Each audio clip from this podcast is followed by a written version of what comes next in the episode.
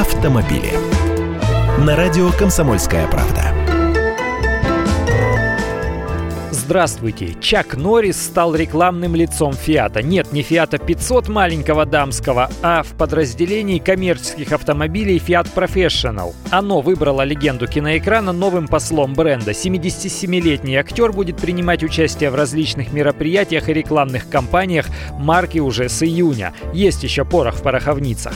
Автопроизводители говорят, что выбрали Норриса за целеустремленность, надежность, динамизм, профессионализм и близость к потребителю.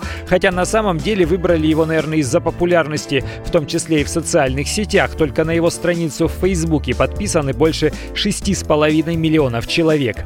Интересно теперь, сделает ли он шпагат между двумя едущими машинами, как это недавно сделал Жан-Клод Ван Дам. Тоже, кстати, реклама была. Свой поперечный шпагат бельгиец сделал, стоя на зеркалах заднего вида двух движущихся назад грузовых автомобилей Volvo. Но Ван Дам существенно моложе, совсем еще мальчишка, ему всего 50 66, на 21 год старше его Чак Норрис. Рекламой автомобилей вовсю занимался еще один кинобоец Джеки Чан. Этот знаменитый китайский киноактер, каскадер и спортсмен в течение 30 лет сотрудничал с Mitsubishi Motors. Более того, в 2005 году была выпущена лимитированная серия из 50 спортивных Lancer Evolution 9 поколения под названием Джеки Чан Special Edition. Вот так мы верим твердо в героев спорта.